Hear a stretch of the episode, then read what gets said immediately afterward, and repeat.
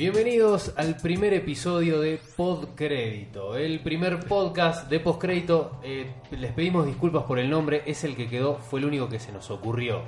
Eh, es una. Nada. Entró al ángulo. Sí. Entró al ángulo. Nombre lógico, claro. Venía justo, claro. Podcrédito, así quedó el podcast de Postcrédito. En esta ocasión me encuentro junto a Marco Jándula, compañero de Postcrédito, lo tenemos a Pablito Chireno, lo tenemos a Diego París, invitado de lujo, viene de Santiago del Estero a festejar el Batman Fan Day con nosotros en Salta. Es un amigo de la casa de Postcrédito y hoy lo tenemos para aprovecharlo, para hablar de Batman cumpliendo 80 años. El primer tema que quiero tocar en este podcast que va a durar mucho, ya se los voy avisando de arranque porque no nos podemos contener y menos al hablar de este personaje fantástico. Y si se hubiera registrado lo que se habló en la previa, No, es un era una podcast locura. de 7 horas Claro. aproximadamente, así que menos mal que no grabamos todo. Pero quiero que hablemos un poquito de el, el origen del, del personaje. Cumple 80 años, eh, de repente se festeja en septiembre, pero su publicación no fue en septiembre, sí fue en 1939, y estábamos seguros de que son 80 años, pero de repente se decidió, casi que porque pintó que sea en septiembre, como que cayó bien el día. Pero hablemos de los creadores, casi que cae de maduro de que fue Bob Kane, Finger empezó a aparecer hace un par de décadas al lado de él. Menos. Menos. Menos, hace un par de años. Hace un par de años, Claro, sí, sí, sí. sí. Hace poquito se hizo justicia. Y todavía nos queda otro que no se le hizo justicia, que también colaboró mucho en el mito de, de Batman.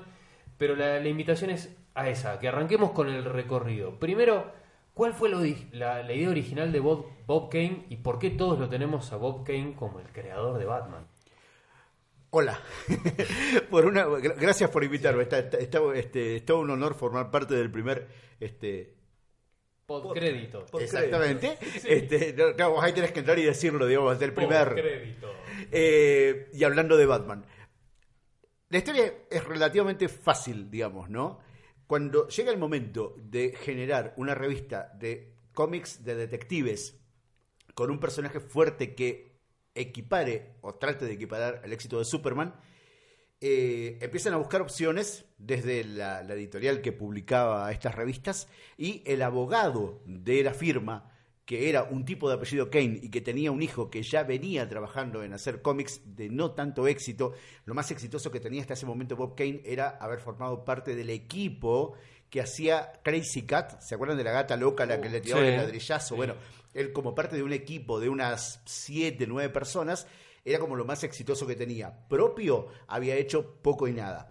Pero le dice a los responsables de la editorial, mira, yo tengo al nene que hace, tenía 18 años el pibe, que, hace historietas, este, déjame que eh, intente con este, hacer algo.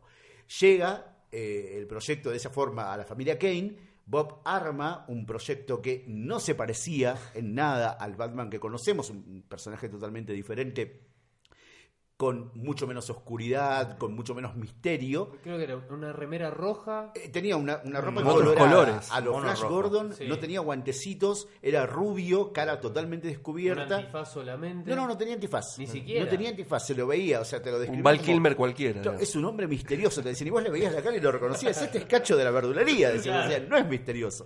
Pero, digamos, fue, digamos, como el prototipo que hicieron.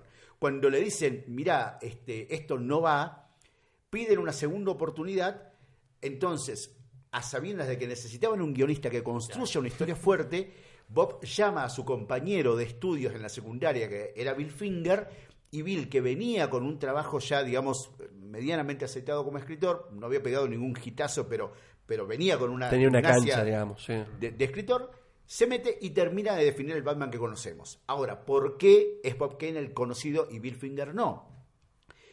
El abogado de la compañía, recordemos, era el papá de Bob Era el Kane. papi. Claro, Sí, entonces sí. cuando llega el momento de registrar al personaje, el tipo, a sabiendas de lo mucho que Superman había dado de ganancias en ese año de existencia, y siendo que él había formado parte del equipo de abogados que convencen a Siegel y Shuster, los creadores de Superman, Sí. un año antes, para que vendan estos derechos por monedas, 430 y pico de dólares, 435 creo que eran, que para el momento era una buena plata, pero ni a palos lo que valía el personaje, y comparado a lo que generó, eh, dice, bueno, está bien, este, pongamos al nene como el tipo que tiene que aparecer en todo. De hecho, durante el contrato se especulaba, se- perdón, se estipulaba que por ley tenía que salir siempre acompañado cada aparición de Batman con las palabras por Bob, Kane. Sí. Esas tres palabras, por Bob Kane.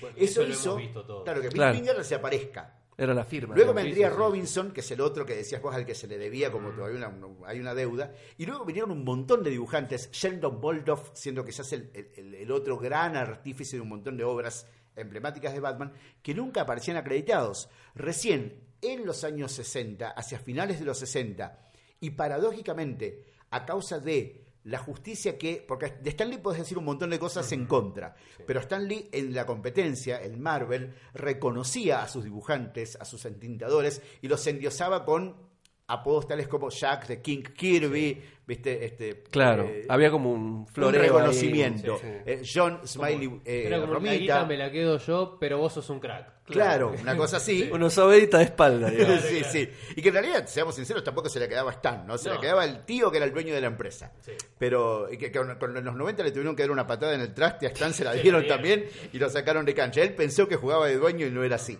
Pero volviendo a, a lo otro, recién en los 60, y gracias a, a lo que Marvel venía haciendo de reconocer a los artistas, es que hay un peso legal para que todos estos fantasmas que trabajaban con Bob Kane puedan obtener un reconocimiento y comenzar a aparecer en los créditos. ¿Cómo lo encuentran? Con lo siguiente. Si ponían Batman creado por Bob Kane, no se rompía Claro, el por eh, Bob Kane. la, la- la parte legal del por Claro, Bob Kane. Claro. Hace un par de años, en realidad tres o cuatro, eh, comienza a aparecer lo de Bill Finger, digamos la familia, los herederos de Finger. Finger se murió con poca guita. Con poca guita. Eh, Robinson se murió peor todavía en, en cuanto a, a- a guita. Este, consiguen este reconocimiento póstumo para el guionista. De hecho, Robinson también es como muy pendiente, todavía no lo tenemos Sí. tan registrado como incluso Bill Finger, que empezó a aparecer un poquito más en los últimos años. Finger es el que termina de moldear la figura del Batman que conocemos.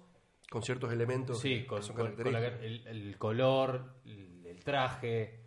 Y después lo tenemos a Robinson, que es uno de los alma mater del gran antagonista, el que termina de colorear y de idear a un personaje tan importante como el Joker en la mitología de Batman. Entonces decir, El- con el Joker son co-cre- son co-creadores, Claro, son- lo laburan sí, los dos. sí. Lo, lo que es mérito total de Robinson es Robin ujú, y, en, y un 85% Catwoman.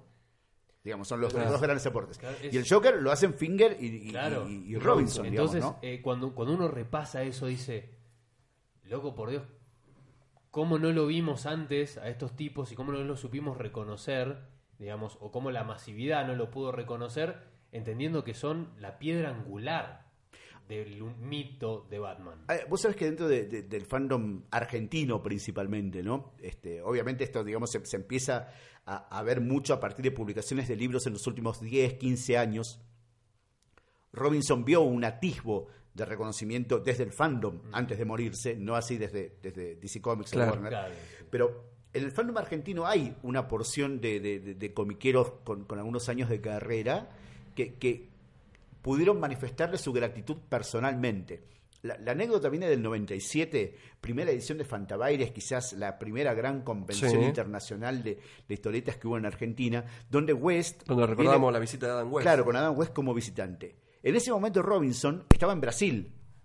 Y cuando se entera de que estaba esta convención en la Argentina, que estaba el- eh, hasta ese momento, digamos, como el Batman más El popular y qué sé yo, se tomó el avión y por cuenta propia cayó en la convención. Imagínate el revuelo que fue eso. Robinson llegando de pronto, viste, uno de los, de, los papás de Batman. Claro. Este, en esa disfuncional familia de tres padres con uno que no hizo nada, pero Claro, reclamaba paternidad, qué sé yo.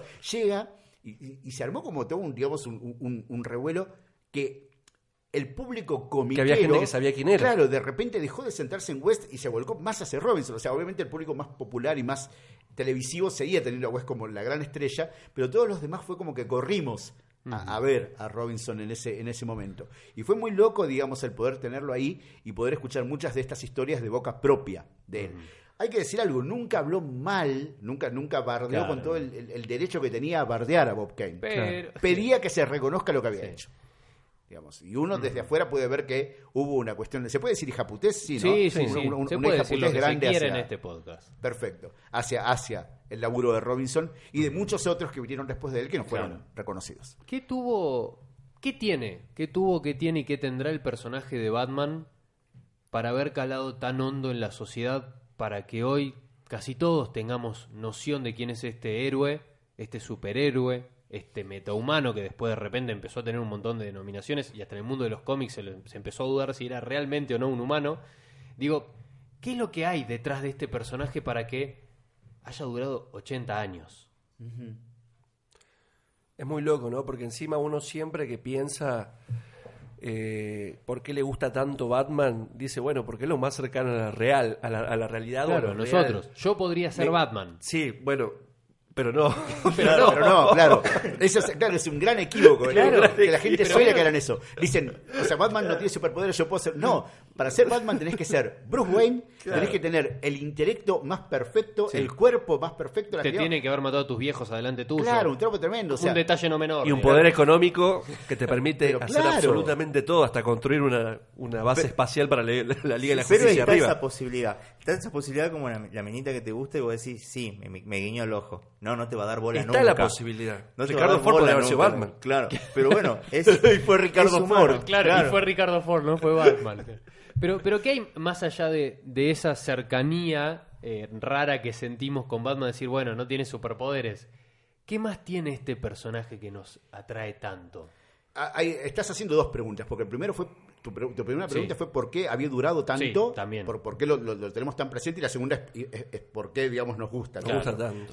A la primera, yo creo que el, el gran. tu- tuvo dos grandes elementos. Para mí, en un amanecer y un tercero a continuación. El primero, en su amanecer, fue.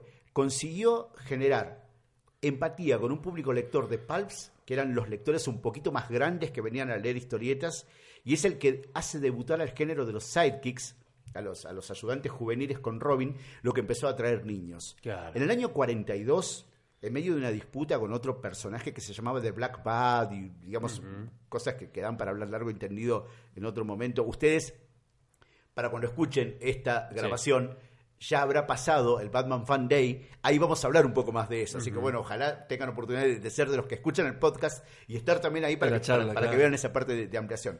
Pero digo, en medio de todo ese despiole, en 1942 llega la primera adaptación a un serial. Y era algo que, por ejemplo, Superman, si bien tenía dibujitos animados, pero no, no había eh, llegado, era el primer personaje de cómic de superhéroes que llegaba a estar en los cines en un serial. Y esa multimediaticidad que alcanza Batman, creo yo que le sirve para ser eh, fuerte Claro. y- y- e imperecedero. Hoy en día hay muchos fanáticos de superhéroes que, ay, sí, porque soy fan de Iron Man, de los Avengers, ¿te leíste un cómic? No, pero Las películas. Robert Downey Jr. Y son fanáticos de los superhéroes a partir de esa eh, Del mainstream. multimedia, claro, de- de, de la parte multimedia de ellos. Y con Batman hubo algo de eso. Por otro lado, Batman es quizás la primer Madonna. Madonna eh, tiene esta cuestión de que se supo adaptar a los cambios de géneros y desde los 80 hasta ahora Sí. siempre está vigente. Batman se supo adaptar a las censuras, a los cambios de género, a los cambios de tiempo. Y en ese, en, en- en esa- en ese permanente viaje, cuando hubo jóvenes rebeldes, tuvo a Robin rebelde, que lo dejó, se fue a la Sí. universidad, lo mandó a pasear a Bruce Wayne. Cuando hubo un momento en el que la censura demandaba un, un- un cambio de rumbo, se dedicó a la ciencia ficción, que era lo fuerte en los 50. Cuando la censura empezó a ser rota y volvió el terror, Batman volvió a ser oscuro. Eh, se adaptó a ser camp. Y la, y la- la multiplicidad de adaptaciones que tiene Batman, de campos en los que puede ser explotado, creo que es lo que hace que, que sea disfrutable. Claro. Pablito, vos que te gusta Batman, ¿por qué te gusta Batman? Yo creo que Batman este, me gusta y nos gusta a todos porque tiene esa capacidad de que primero, como dijimos todo, no es una persona normal, común y corriente. No, no lo es. Es en el gran intelecto y todo lo demás. Pero tiene la capacidad eh, la fortaleza y el ahínco de dejar su zona de confort, porque no nos olvidemos que él es un millonario, un playboy que podría estar este, con Tranquilo. 47 modelos rusas en una cama redonda, Que no necesita Este, estar cagándose a palo. contando guita o tirándose de un trampolín en una pileta llena de monedas como tío rico. Y no, no lo hace. ¿Entendés? Sale de noche, se este, enfrenta este, noche tras noche con la muerte, este, pelea con unos villanos este, que muchas veces casi casi lo han llegado a superar y aún así el tipo sigue. El tipo sigue, el tipo sigue y es una demostración de, o una romantización de ese ahínco, ¿no? de esa fortaleza, de no dejarse caer nunca. La pasión, es diría como el. Rocky Balboa de nosotros, Sí. digamos. Es eso de caerse y volverse a levantar y no darse por vencido jamás. Hasta hemos llegado a, a ver este, en las últimas adaptaciones de series animadas a un Batman viejo Sí. que sigue desde su baticueva este, marcándole los pasos a este Batman del futuro. Claro. Hasta en ese momento el tipo no se cae. Entonces yo creo que por eso gusta, ¿no? Porque es esa romantización de no rendirse nunca. Retroceder nunca, rendirse jamás, como Van Damme. También. Claro. Sí. Sí, para mí hay tantas, en lo personal hay tantas historias buenas de Batman que es justamente eso, que uno lo puede empezar a leer de chico, con ciertas historias que en ese momento, digamos, eh, lo apasionan, pero también ve una maduración cuando empieza a encontrar un montón de, historias como Dark Knight Returns, este, La broma asesina, eh, eh, Las diez noches de la bestia, la etapa de Morrison, evoluciona, evoluciona de alguna manera, eh, crece como personaje, crece en, en sus historias, se le presentan un montón de desafíos que lo ponen siempre al límite y tiene esa capacidad, sobre todo humana, para poder salir y encontrarse de repente en esas situaciones, de estar en una situación con la Liga de la Justicia para resolver una cuestión cósmica, interplanetaria y demás, o resolver el tema de su hijo que le aparece de la nada y tiene que, que lidiar con eso. Aparte muchas veces sucede de que el tipo es la voz de la razón en medio de todos los superhéroes. En la Liga de la Justicia el tipo dice, che muchacho, acá se hace esto y se acabó. Y todos, o sea, Superman, Linterna Verde, Flash, la mujer, todos agachan el mate y dicen, bueno, Eh, dale, eh, vamos. muchos esperan que él tenga el plan. Claro, muchos esperan de él. Y él Es el humano, él es el que no tiene poderes. Dice, bueno, sí, hermano, dale, vamos, porque es donde vos decís. Pero bueno, un poco lo hablábamos antes, de, de la liga original sí es el único que queda ahí sin poderes, pero después obviamente la liga se han incorporado otros y hasta en los cómics, por ejemplo Amanda Waller lo tiene anotado como un metahumano ya directamente a Batman, como diciendo, este tipo no es No es normal, normal, claro. no jodamos, está buenísimo, todo que bonito, que es humano, que Bruce Wayne, pero muchachos, este tipo es la voz de la razón, el intelecto, la guita, pero también tiene ese otro costado, tal vez no humano, de ser tan excesivamente previsor y calculador, de llegar a tener un plan de contingencia contra toda la Liga de la Justicia, por si en algún momento lo necesita. Y esa cosa también tan fría, tan calculadora, tan... Por algún motivo también nos resulta atractivo eso de Batman y le da esta cosa de... eh, es invencible. ¿Por qué puede hacer? Porque es Batman. ¿Quién gana? ¿Superman o Batman? Batman. ¿Por qué? Porque es Batman. No, bueno, pero se gana otro No, pero él debe tener un plan. No, pará, pero. Siempre tiene un plan. Hay ¿Eh? un dicho, hay un dicho que, que- que es súper popular que es siempre sé fiel a vos mismo, siempre sé vos mismo, a menos que, que puedas Pues ser Batman. Batman, digamos, claro. Claro, Entonces, tenés que Sí, ser sí. Batman. Yo creo Claro. que es porque, por ejemplo, ¿no? Si están compitiendo Superman y Batman. Yo creo que porque Superman está pensando en ganar. Batman está pensando en cómo ganarle a Superman. Ujú. Él va por otro lado. Claro. Creo que va por esa cuestión, por esa razón. Tiene, ten- tengo una gran simpatía y estuve, que capaz que no tiene que ver mucho, estuve consumiendo mucho lo que es la serie de Sherlock. Y, y tiene mucho que ver con ese personaje detective. Y tiene mucho que ver con Batman. Sí, sí, sí. Ese sociópata que está pensando más allá de uno. Porque yo estoy pensando en ganar la carrera a esta hora. El tipo está pensando en cómo vas a caminar, en qué momento te vas a tropezar, cuántos pasos vas a dar. Que capaz que en esta piedra te rompes el tobillo y él pueda ahí sacar. Y, y si no gana acá, tengo la critomita. Y, pues, o sea, el tipo está pensando más allá de todo. Pero en ese, en ese sentido, digamos, eso es herencia, volvemos a Bill Finger, que, que, digamos, o sea, toma Claro.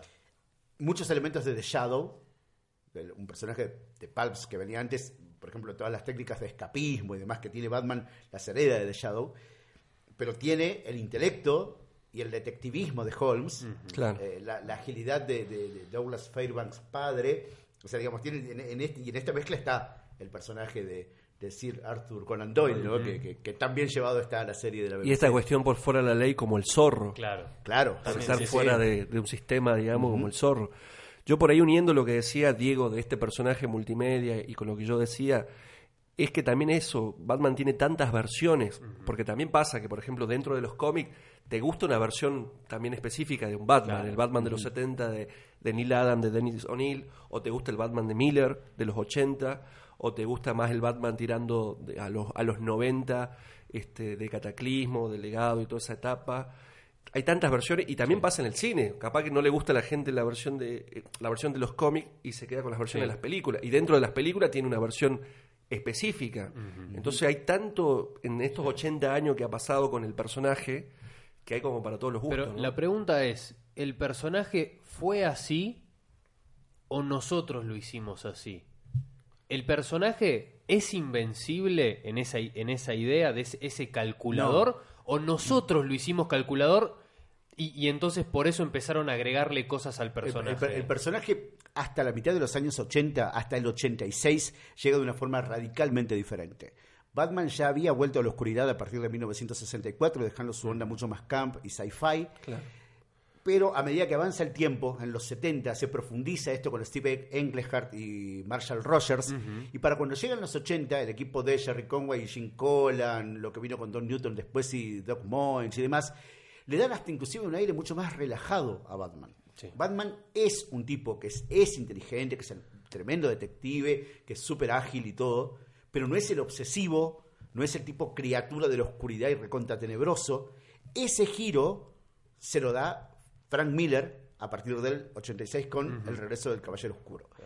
A partir de esa historia y de aquel, aquella vieja estratagema de vencer a Superman, de simular su muerte y de que en realidad su muerte sea toda una táctica, Claro. hace que Batman comience a ser reformulado. Eh, se profundizaría el tema de ser un tipo analítico en Year One al año siguiente, y Sí. de ahí en más el resto toma la posta que pone Miller. Claro. Pero antes de 1986, Batman no era ese personaje calculador, frío, cínico que vimos después. tomó, tomó cosas de nosotros, ¿no? porque es- es- esto es real. Eh, estoy eh, cansado y hasta me encanta seguir viendo los típicos versus que hay en internet de, bueno, te pongo una condición, Batman se enfrenta a Galactus de repente y de repente ya hay uno abajo que te pregunta, ¿cuánto tiempo de preparación tiene Batman? Pero pará, se va a enfrentar primero. Te estamos haciendo un crossover, un personaje de Marvel que es uno de los seres más poderosos de todo el universo de Marvel. Marvel. Y vos me estás preguntando cuánto tiempo se puede preparar Batman porque vos crees que si tiene el tiempo suficiente le gana. Y el tipo te va a decir, sí, Es que sí, le gana. es que le va a ganar. Es que le va a ganar. Y vos decís, sí, pero pará, ¿por qué? Pero si es un... ¿Por qué es Batman? Sí, sí, sí, porque con el tiempo suficiente va a resolver el problema. Hay, hay una historia que a mí me parece fundamental para, para dimensionar lo grande que es Batman y que no es una historia de Batman. Cuando Grant Morrison, que luego escribiría Batman, Y que despelote a de la. Justicia, en los primeros cuatro números de la, de la JLA de los 90, Medio de los 90. Claro, sí. el- un nuevo orden mundial, hay un momento en el que caen la Justice League, la Justice Society of America, los Teen Titans, los Outsiders, los Power Rangers, caen todos, o sea, los, los Caballeros del Zodíaco, no queda nadie Nada, en pie. Tortugas Ninja, nadie. El único que está libre es Batman. Sí. El jefe del hiperclan de estos, de estos malvados que estaban sometiendo a todo el mundo reniega porque no lo pueden atrapar. y Dice, pero por Dios, es un, solo un hombre, agárrenlo. Y Superman, vencido, encadenado, atado con kriptonita y agonizando, se entra a matar de risa y le dice, es el hombre más, es solo un hombre, pero es el hombre más peligroso de la Tierra. Tus planes se están cayendo. Y Batman, con un fósforo, salva el mundo.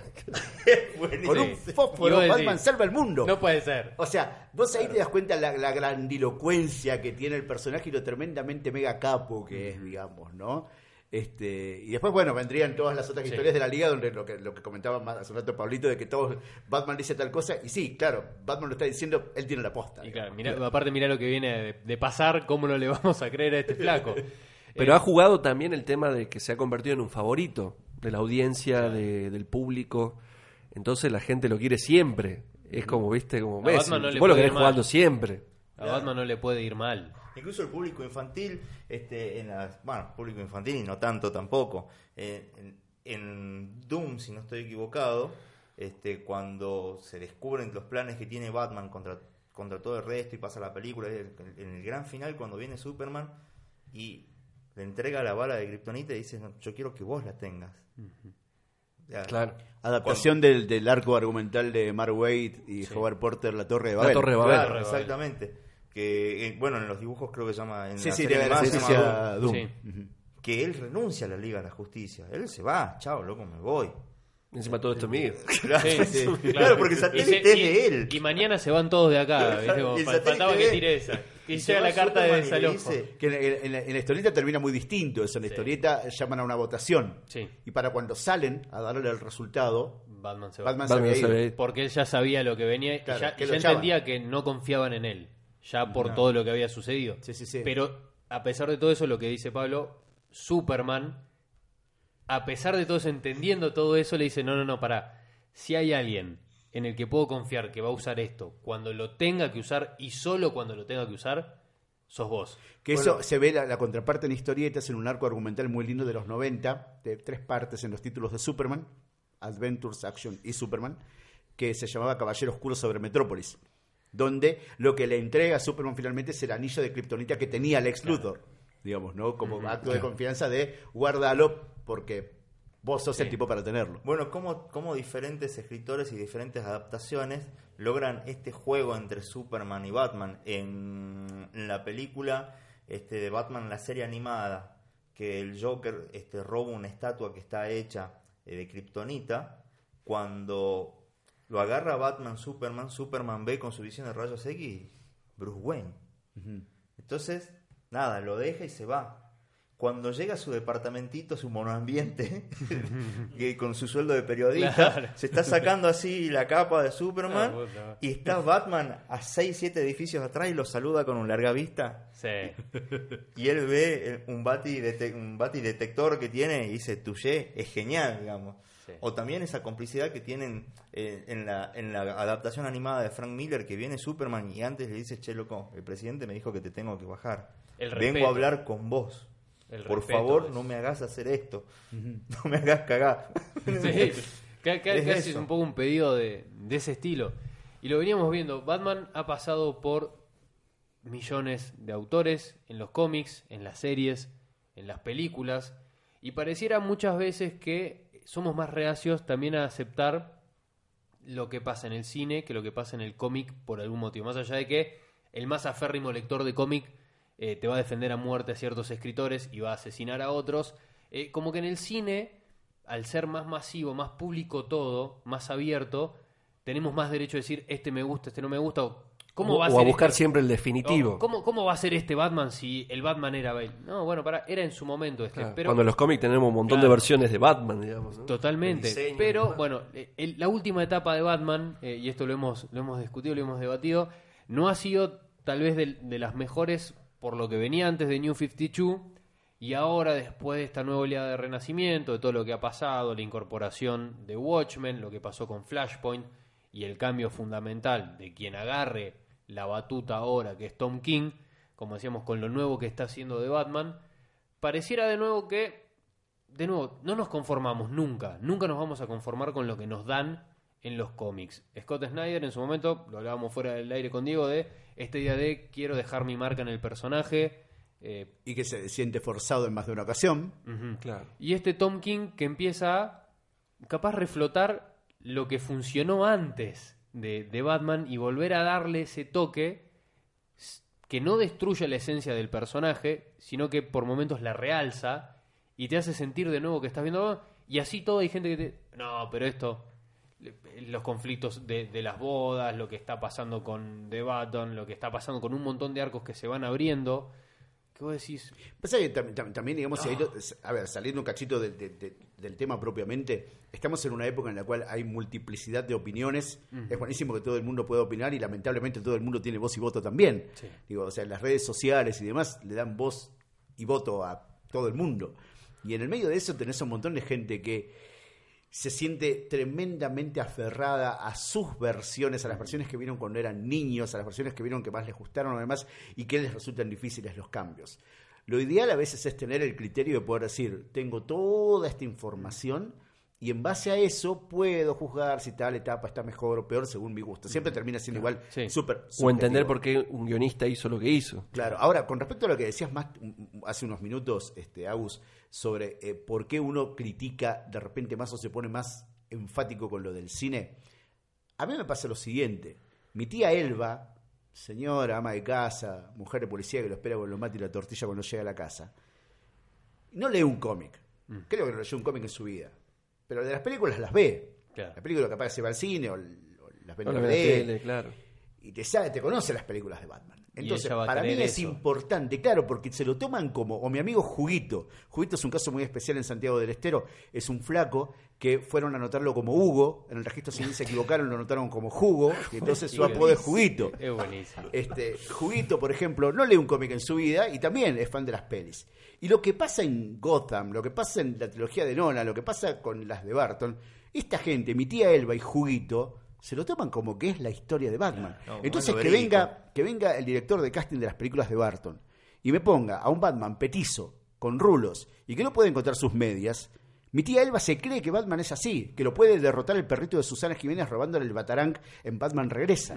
Claro. Y Batman no es así. Entonces, desde ahí me pasa a mí, y creo que le puede pasar a otra gente, que esté esta cuestión de poder renegar al respecto. Después está la otra, que es el fanático que dice, no, pero Batman no es violento, Batman no es un chumbo, enojándose con Ben Affleck, por ejemplo. Y se olvidan que probablemente su versión de Batman, la, la versión que ellos leyeron, con la que ellos se crearon o les gustó de Batman, no lo hacía, pero que Batman en la Segunda Guerra Mundial, durante la Segunda Guerra Mundial, aparecía con ametralladoras, con cañones, Es llevaba más, chumos. En las primeras historias de Batman mataba a todos los villanos. Claro, ¿entendés? O sea, y, y- y- y que lo hacía, y que más acá en el tiempo, a, a- a la caja bestia que citabas hoy vos más temprano, sí, Marcos, en que 10 matar. Noches de la Bestia, no lo mata, pero lo deja que se muera encerradito en, en- en- en- en un túnel. O sea, digo, por ahí hay que tener conocimiento. Si nos vamos a Superman, pasó lo mismo con la gente que se enojó cuando mataron al general Zod, el Man of Steel, Claro. olvidándose que en los cómics escrito por John Byron, o sea, no lo escribió un tipo que estuvo dos números,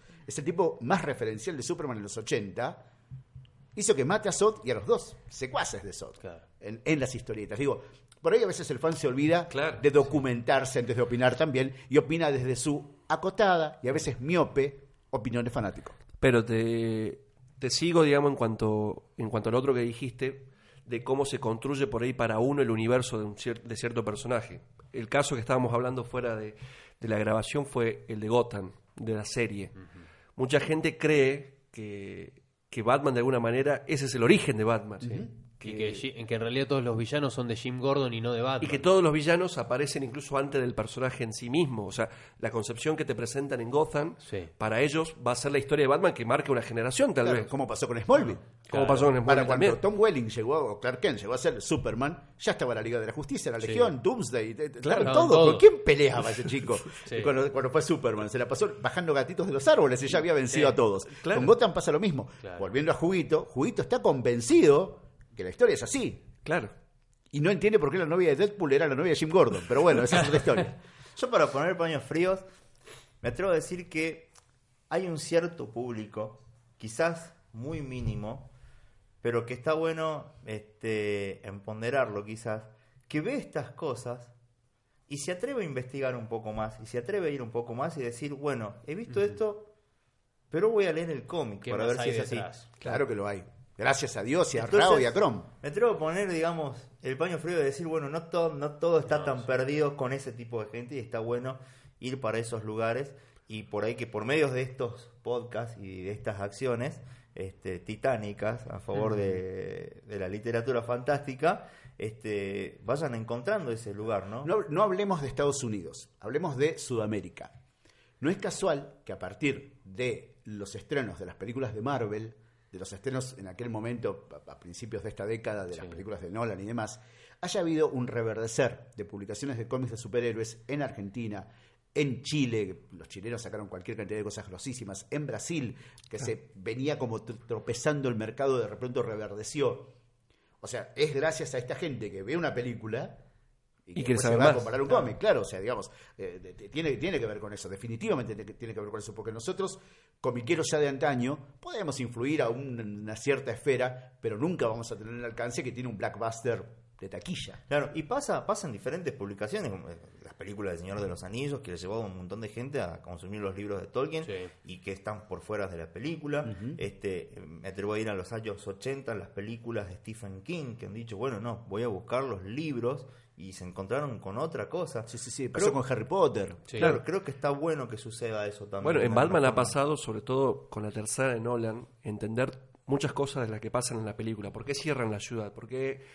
Y hay un cómic que te lo explica que se llama Sí. Cataclismo. Está la novia de eh, la hija del demonio, Natalia, para donde nos sí. presenta Natalia. Hay muchas referencias comiqueras que ha tomado Nolan en ese, en ese final de trilogía Sí. que por ahí pasaron desapercibidas, pero que están. Entonces te, te obliga Mirá, a ir por detrás de eso. Una, de los grandes guiños que a veces creo que la gente se olvida de- guiño comiquero que metió Nolan. Cuando yo era chico, hace mucho tiempo, tenía pelo. Una de las cosas locas que había con respecto al Batman de antes y después es que Bruce Wayne había cerrado la baticueva y se había ido a vivir a un ático arriba de la Fundación Wayne en un edificio con la baticueva abajo. Esto Nolan lo rescata y lo pone. Es la única adaptación fuera de las historietas que te muestra la baticueva en pleno centro de Ciudad de Gotham City claro. digamos, y demás. Tiene un montón de cosas comiqueras tremendamente sí, sí. buenas. Este, la- la- lo de Nolan que por ahí a veces quedan como... Claro, de hecho, Olvidadas. por ahí la menos comiquera es la segunda. Claro, de Dark Knight. sí, es la sí, más, sí. más Sí. obra de autor, digamos. Sí, sí. Totalmente. Y es la que está ponderada como la mejor película la de mejor todas. película. Sí, sí, hay gente que la defiende como la mejor película basada en un cómic de todos los tiempos, ¿no? Totalmente. Sí, sí. Se viene el futuro de Batman, eh, lo decíamos, por un lado están los cómics, por un lado están las distintas series que se están desprendiendo de este personaje que, como decimos, tiene 80 años pero sigue generando cosas. Desde la serie CW nos va a dar una serie de Batwoman, nos van a dar una serie de Alfred Pennyworth. En cualquier momento va a pasar lo que los Teen Titans Go dijeron y va a haber una serie del Baticinturón y la voy a querer ver porque es el Baticinturón. Batman está en los Titans. Están, claro, ahora va a aparecer en Titans, eh, ya está apareciendo en realidad en este momento en el que sale el podcast. Entonces digo, hay un montón de cosas. En los cómics está bajo la tutela hoy de, de Tom King, ya nos dieron hace un par de meses el arco de- del casamiento con Gatúbela que termina siendo muy fuerte con otra revelación, con otro giro importante del Guasón. El Muy año que viene la serie de Batman y, Catwoman. Jason tiene un cuarto haciéndose cargo del título de Batman, reemplazando a Tom King, que se va para ahí. Se viene un... Vi- viene muy interesante desde los cómics, eh, ese mundo, y de repente desde el mundo del cine, los quilombos que tiene Warner, que ya sabemos todos con que no sabe qué hacer con su universo de películas, que Affleck en el medio de que sí, que no, estuvo en rehabilitación, entonces ¿qué hacemos con este muchacho que tenía contrato para una película más con Matt Reeves, que Matt Reeves quería una cosa, que no quería otra, que Y que la gente empezaba a bancar. que empezó a bancar, pero otros decían que no, que estaba... de repente, ¡pum! Robert Pattinson es el nuevo Batman, Matt Reeves a la cabeza, se sabe que quieren adaptar una obra comiquera como El largo Halloween, que quieren muchos villanos, y sabemos que eso suele no terminar bien en el cine cuando hay muchos villanos, porque no se los puede manejar. ¿Cuál es el, el futuro de- del personaje de, de Batman? ¿Podemos seguir augurando, como decíamos eh, fuera del aire, 80 años más de este personaje? ¿Le podemos tener fe a que agarren al personaje los que lo van a agarrar ahora y sigan manteniendo esto que nos gusta? ¿O vamos a tener que seguir viviendo con estos idas y vueltas porque es tan subjetivo nuestro amor por Batman? Yo no creo que lleguemos a ver un final. No, no, yo, yo creo que tenemos un par de 80 años más. O sea, no, no solo 80 más, creo que un par de 80, y ahí se aplica lo que dice Marcos, no creo que lleguemos a ver un final. Sobre el futuro inmediato, Sí. Dudas. es duda, es duda. Es difícil lo de manejar muchos villanos, pero no es imposible. Indefectiblemente tenés que caer en poner uno o dos como preponderantes y el resto que sean los matones de turno, que aparezcan como el, el, eh, un cameo, digamos, no, no, no les podés dar profundidad.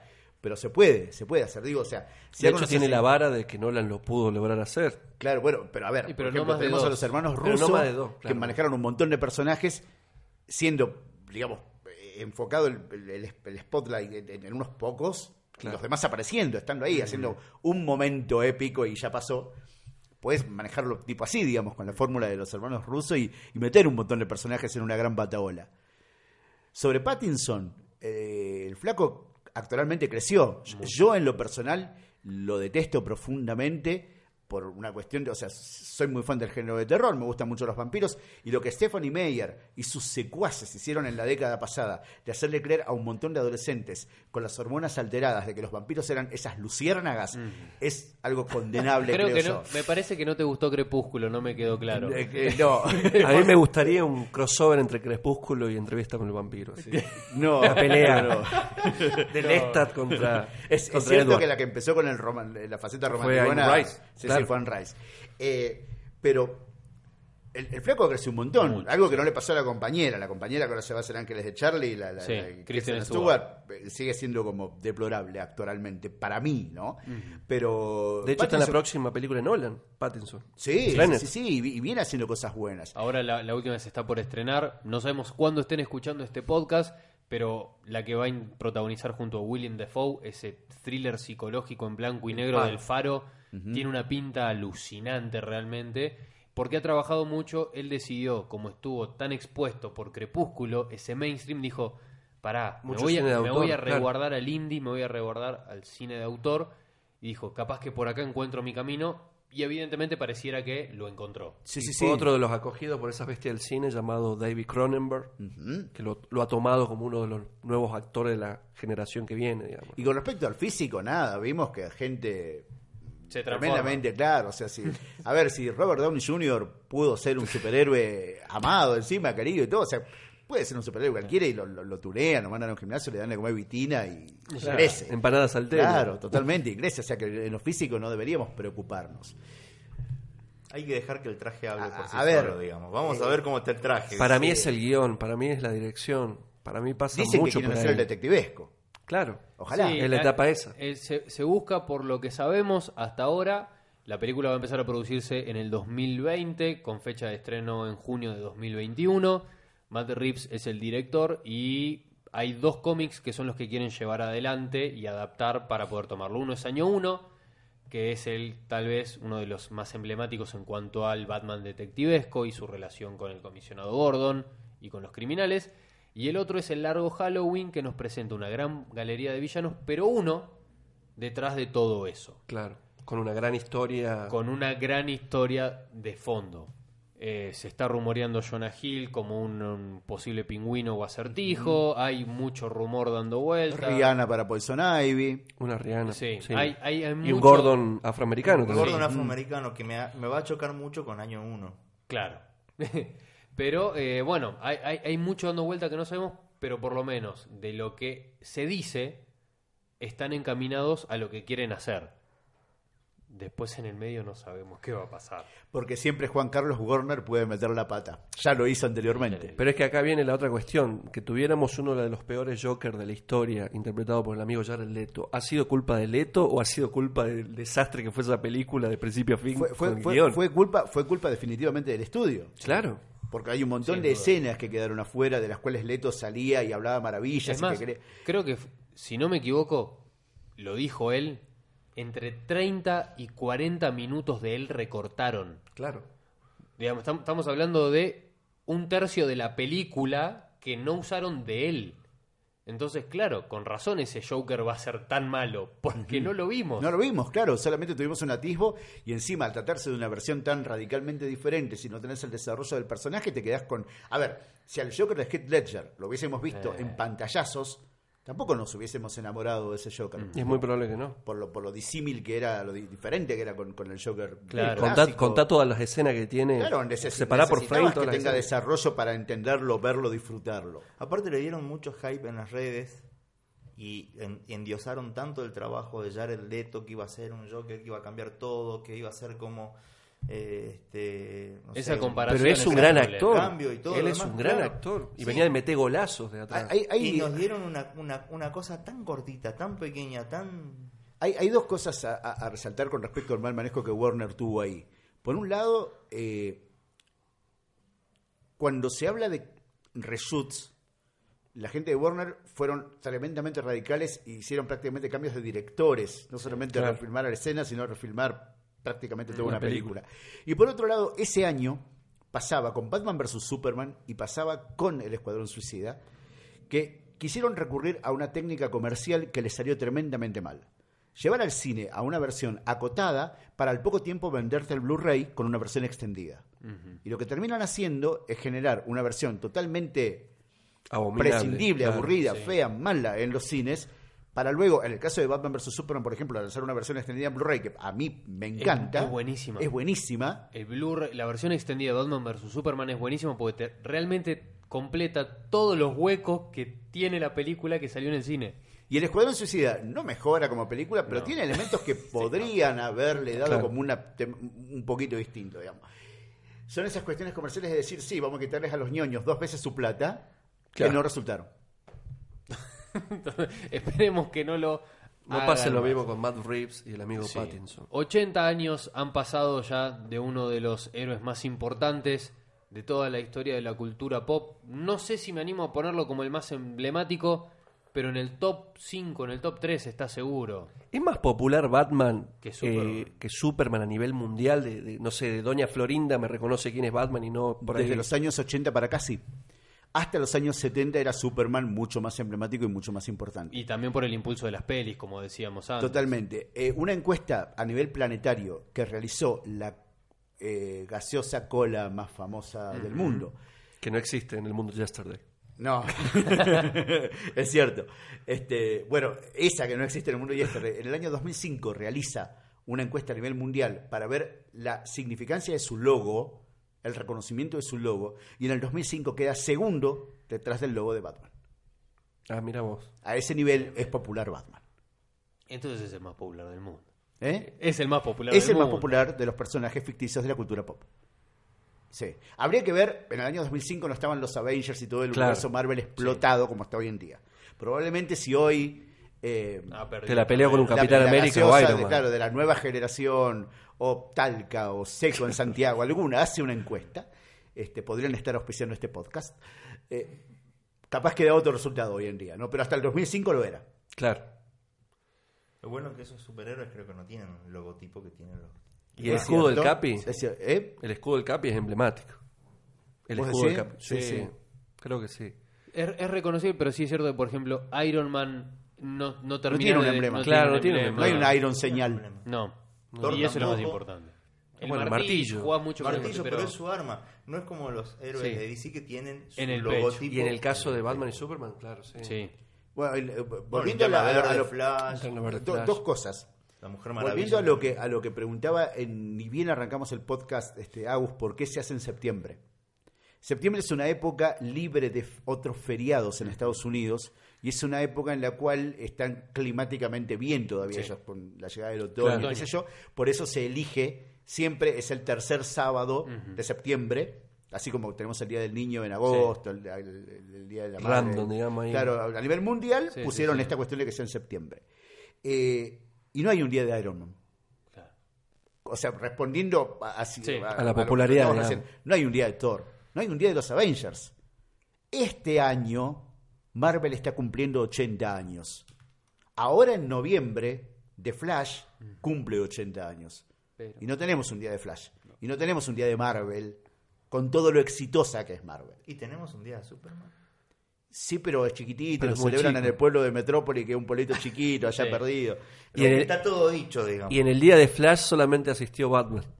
En el capítulo de la, de la Liga de la Justicia. Nadie quería, nadie podía asistir al día de Flash. Así, así de importante y de copado es. Es Batman. Es Batman. Es Batman, sí, sí. Hay un día de Star Wars, hay un día de Batman. de Bueno, como contrapartida, este, en la película de Lego, Ajá. Que La es Liga un de la- peliculón. la película, la- o sí. sea, en la película de Lego, toda la Liga de la Justicia, hasta los gemelos fantásticos, armaron alta fiesta en la Fortaleza de la Soledad y el único que no fue invitado fue Fue Batman. Y cuando va lo bardean, lo toman panchurrete, pobrecito. Pobre Lego Batman. El, Sí. el laburo de Will Arnett, eh, en ese sentido, poniéndole la voz a- al Lego Batman en el doblaje original, es alucinante.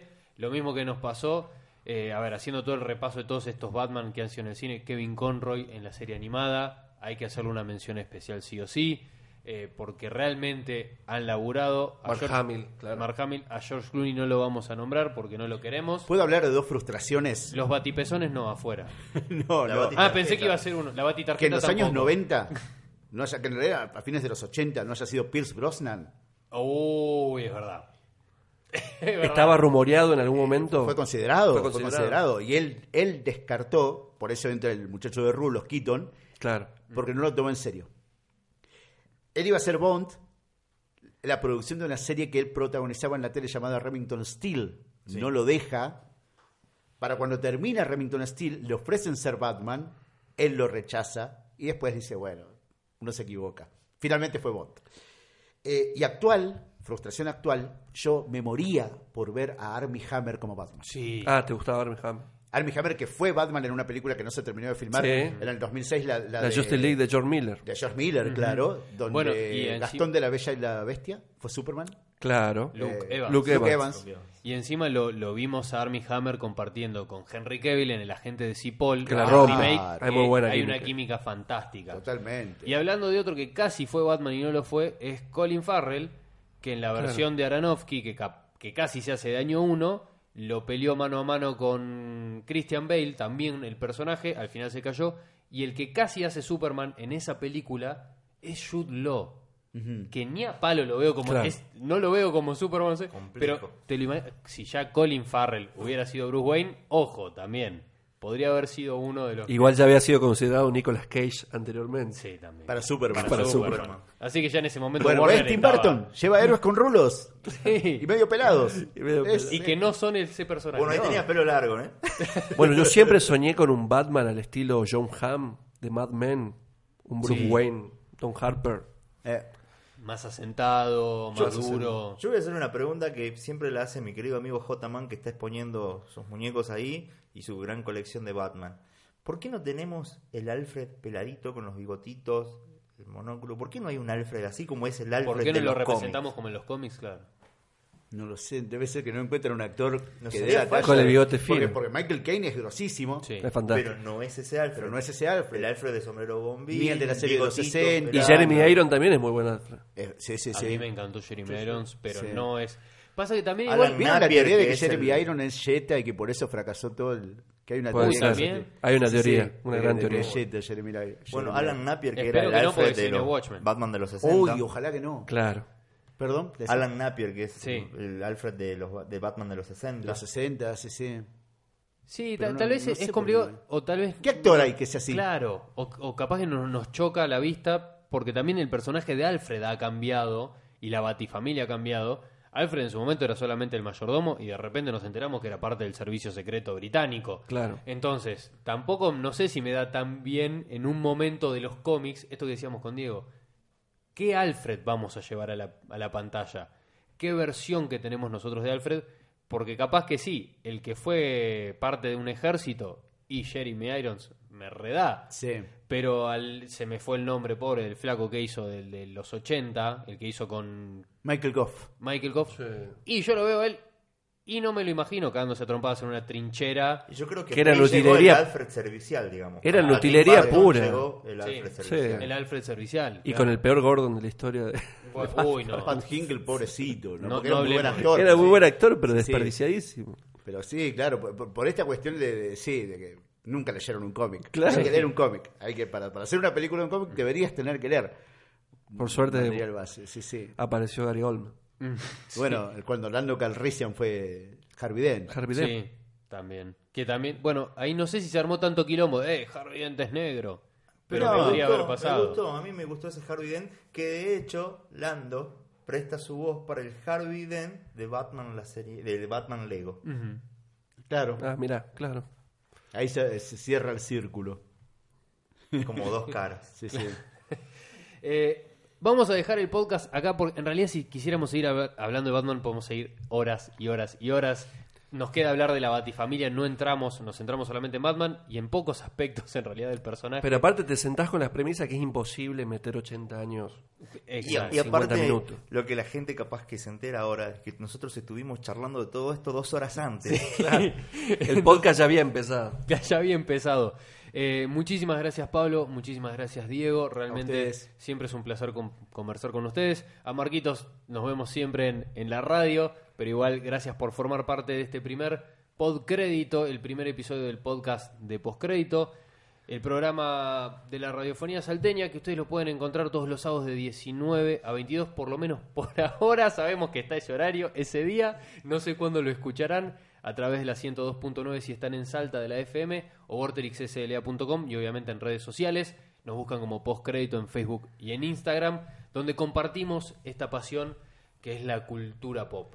En el episodio de hoy fue Batman. Sí, propongan en, en todas nuestras redes sociales de qué le gustaría este, para la próxima, tal vez algún anime, tal vez algún cómic, tal vez alguna serie, tal vez alguna saga, así que bueno, vamos a estar ahí atentos. Esto fue todo el primer episodio de Podcrédito especial 80 años de Batman.